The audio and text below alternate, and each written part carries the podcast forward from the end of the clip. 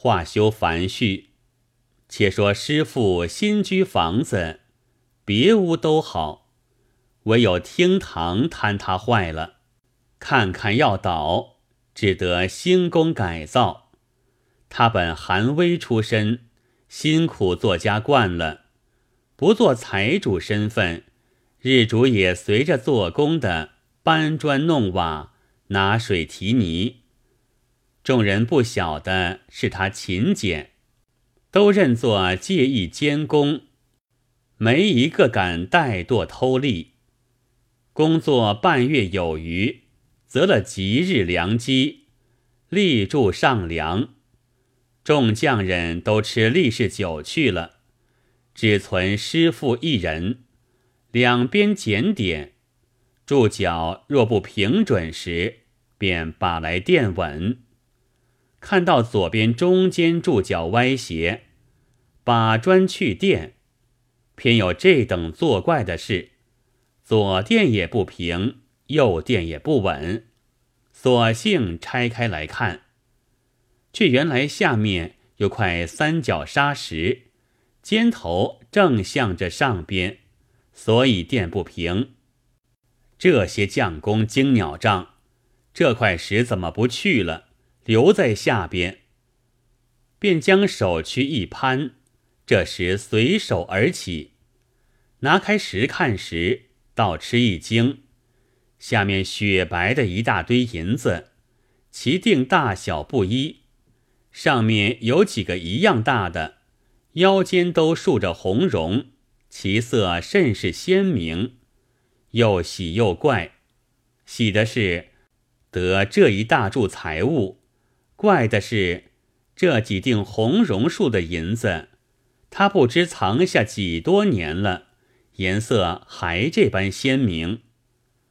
当下不管好歹，将衣服做个兜儿，抓上许多，原把那块石盖好，飞奔进房，向床上倒下。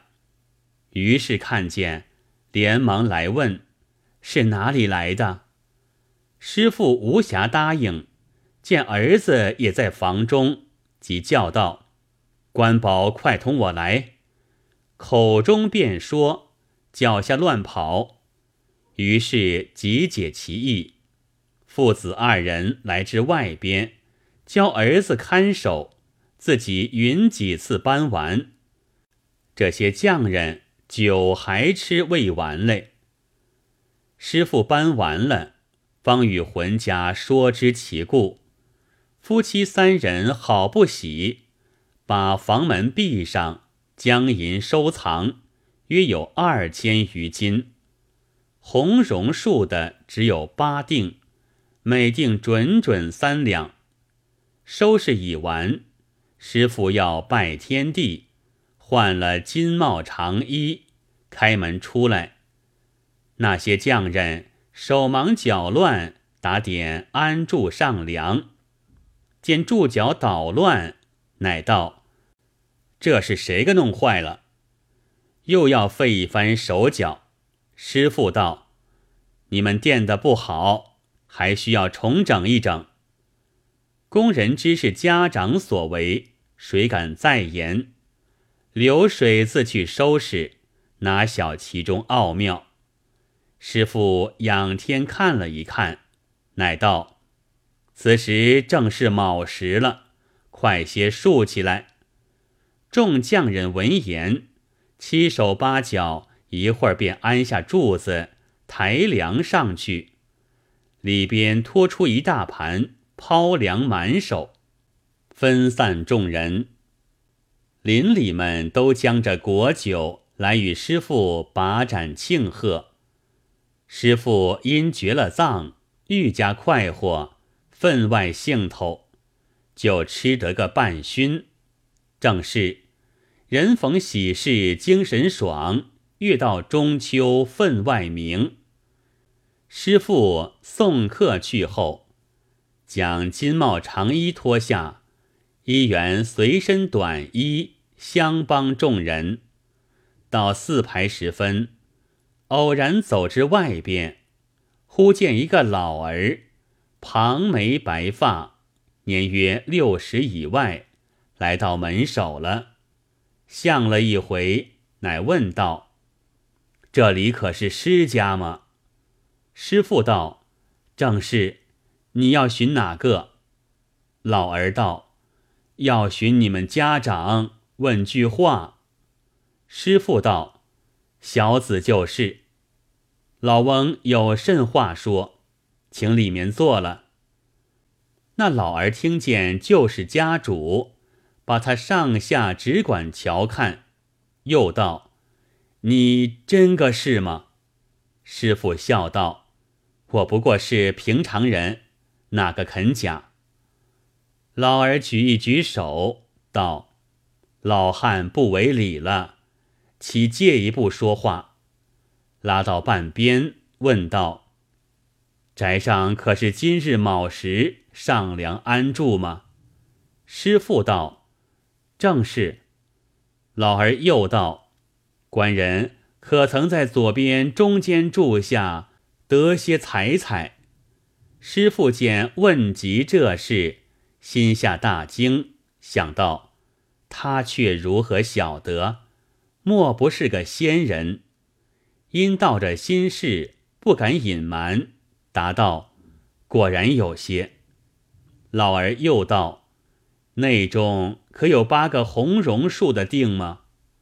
师傅一发骇意，乃道：“有是有的。”老翁何由知得这般详细？老儿道：“这八锭银子乃是老汉的，所以知的。”师傅道。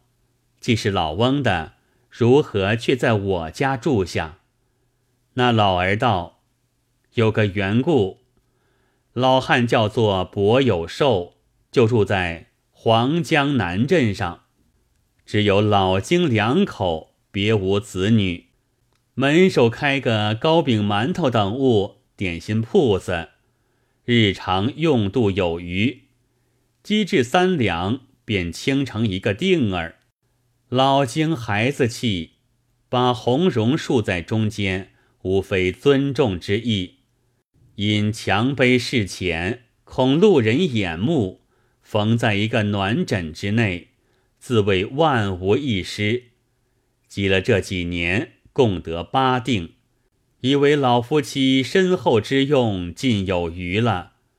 不想今早五谷时分，老汉梦见枕边。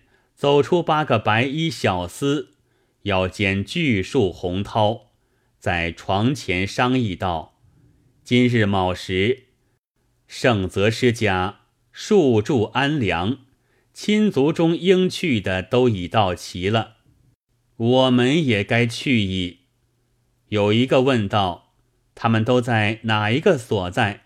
一个道：“在左边中间住下。”说罢。往外便走，有一个道：“我们住在这里一向，如不别而行，觉到特薄情了。”遂具复转身向老汉道：“九成照管，如今却要抛撇，幸勿见怪。”那时老汉梦中不认得那八个小厮是谁，也不晓得是何处来的。问他道：“八位小官人是几时来的？如何都不相认？”小厮答道：“我们自到你家，与你只会的一面，你就把我们撇在脑后，故此我们便认得你，你却不认得我。”又指腰间红绦道：“这还是初会这次承你送的，你记得了吗？”老汉一时想不着几时与他的，心中只挂欠五子，见其清秀，欲要他做个干儿，又对他道：“既承你们到此，何不住在这里，父子相看，帮我做个人家？怎么又要往别处去？”八个小厮笑道：“你要我们做儿子，不过要送终之意。”但我们该望出去的，你这老官儿消受不起。道罢，一起往外而去。老汉此时觉到睡在床上，不知怎的，身子已到门首，再三留之，头也不回。唯闻得说道：“天色艳了，快走吧！”一齐乱跑。老汉追将上去，被草根绊了一跤，惊醒转来，与老经说之，因疑惑这八锭银子作怪。到早上拆开枕看时，都已去了。因要试验此梦，故特来相访。不想果然，师傅听罢大惊道：“有这样奇事！老翁不必烦恼，同我到里面来坐。”伯老道：“这是已宴，不必坐了。”师傅道：“你老人家许多路来，料必也饿了，现成点心吃些去也好。”这伯老儿见留他吃点心，倒也不辞，便随进来。只见新竖起三间堂屋，高大宽敞，木材巨壮，众匠人一个个乒乒乓乓，耳边唯闻斧凿之声，比平常愈加用力。你道为何这般勤谨？大凡新树屋那日。定有个犒劳筵席，立誓赏钱。这些匠人打点吃酒要钱，见主家进来，故便假殷勤讨好。伯老儿看着如此热闹，心下皆叹道：“怪道这东西欺我销售他不起，要往望处去。原来他家嫩般兴头。”咦，这银子却也势利得很嘞！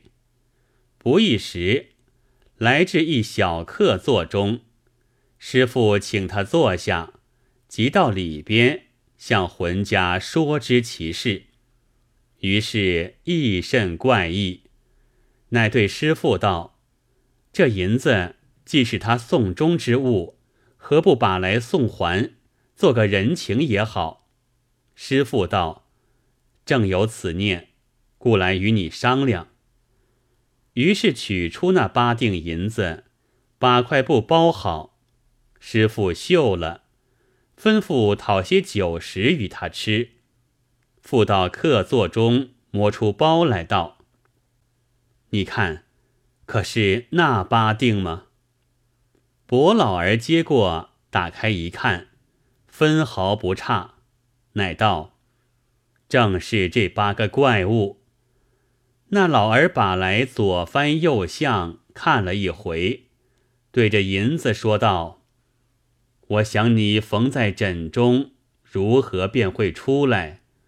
黄江经到此有十里之远，人也怕走，还要趁个船。你又没有脚，怎的一会儿就到了这里？”口中便说。心下又转着苦症之难、失去之意，不觉眼中落下两点泪来。师父道：“老翁不必心伤，小子情愿送还，赠你老人家百年之用。”伯老道：“承官人厚情，但老汉无福享用，所以走了。今若拿去。”少不得又要走的，何苦讨嫩般烦恼吃？师父道：“如今乃我送你的，料然无妨。”伯老只把手来摇道：“不要不要，老汉也是个知命的，勉强来一定不妙。”师傅因他坚持不要，又到里边与浑家商议。于是道：“他虽不要，只我们心上过意不去。”又道：“他或者消受这八定不起，一二锭也不打紧。”师父道：“他执意一定也不肯要。”于是道：“我有个道理在此，把两锭裹在馒头里，少请送与他做点心。到家看见，自然罢了。难道又送来不成？师父道：“此剑甚妙。”于是先支持酒肴出去。伯老做了客位，师父对面相陪。伯老道：“没事打搅官人，不当人子。”师父道：“现成酒菜，何足挂齿？”当下三杯两盏吃了一回，伯老不十分会饮，不觉半醉。师父讨饭与他吃罢。将要起身作谢，家人拖出两个馒头。师父道：“两个粗点心，带在路上去吃。”伯老道：“老汉酒醉饭饱，连夜饭也不要吃了，路上如何又吃点心？”师父道：“总不吃，带回家去便了。”伯老儿道。不消的，不消的。老汉家中做这项生意的，日逐自有。官人留下赏人吧。师傅把来推在袖里道：“我这馒头馅儿好，比你铺中滋味不同。将回去吃，便晓得。”那老儿见其意殷勤，不好顾辞，乃道。没甚事到此，又吃又嗅，罪过罪过。拱拱手道：“多谢了。”往外就走。师傅送出门前，那老儿自言自语道：“来便来了，如今去，不知可就有便传。”师傅见他醉了。恐怕遗失了这两个馒头，乃道：“老翁，不打紧，我家有船，叫人送你回去。”那老儿点头道：“官人，难得你这样好心，可知有嫩般造化。”师傅换个家人，吩咐道：“你把船送这大伯子回去，勿要送至家中。”认了住处，下次好去拜访。家人应诺。伯老儿相辞下船，离了镇上，往黄江津而去。那老儿因多了几杯酒，一路上问长问短，十分健谈。不一时已到，将船泊住，扶那老儿上岸，送到家中。妈妈接着便问：“老官儿，可有这事吗？”老儿答道：“千真万真。”口中便说，却去袖里摸出那两个馒头，递与师傅家人道：“一官宅上事忙，不留吃茶了。这馒头转送你当茶吧。”施家人答道。我官人特送你老人家的，如何却拔于我？伯老道：“你官人送我，已领过他的情了。如今送你，乃我之情，你不必顾惧。”家人再三推却不过，只得受了。相别下船，依旧摇回，到自己河下，把船拦好。拿着馒头上岸，恰好师傅出来，一眼看见，问道：“这馒头我送伯老官的，你如何拿了回来？”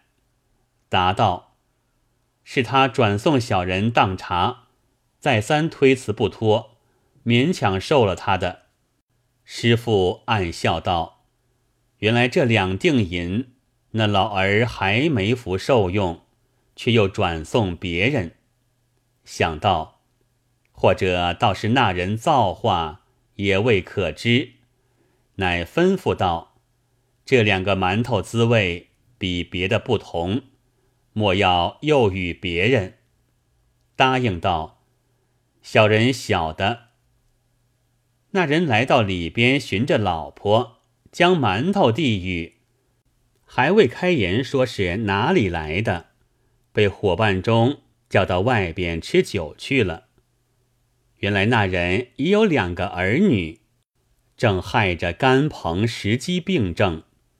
当下婆娘接在手中，想到若被小男女看见，偷去吃了，倒是老大厉害。不如把去大娘换些别样点心哄他吧。即便走来，向主母道：“大娘。”丈夫是才不知哪里拿着两个馒头，我想小男女正害肚腹病，倘看见偷吃了，这病却不易发加重，欲要求大娘换甚不伤脾胃的点心哄那两个男女。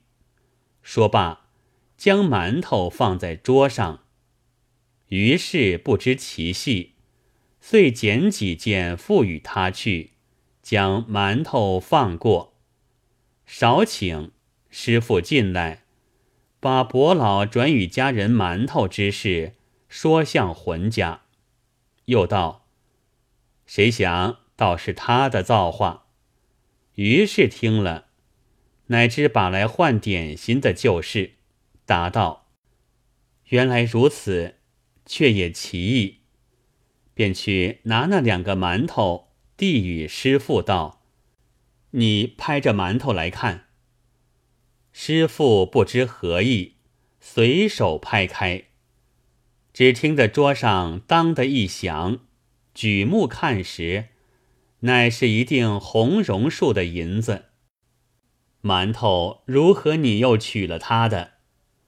于是将那婆娘来换点心之事说出，夫妻二人。不生嗟叹，方知银子感人，挥之不去；命里无时，求之不来。师父因怜念伯老，时常送些钱米与他，倒做了亲戚往来。死后又买块地殡葬。后来师德印长大，娶朱恩女儿过门。夫妻孝顺，师父之父冠于一镇。夫妇二人各受至八十外，无疾而终。至今子孙繁衍，与贪却诸事，是为因意云。有诗为证：六金还取事虽微，感得天心早见之。贪却巧逢恩义报，好人到底得便宜。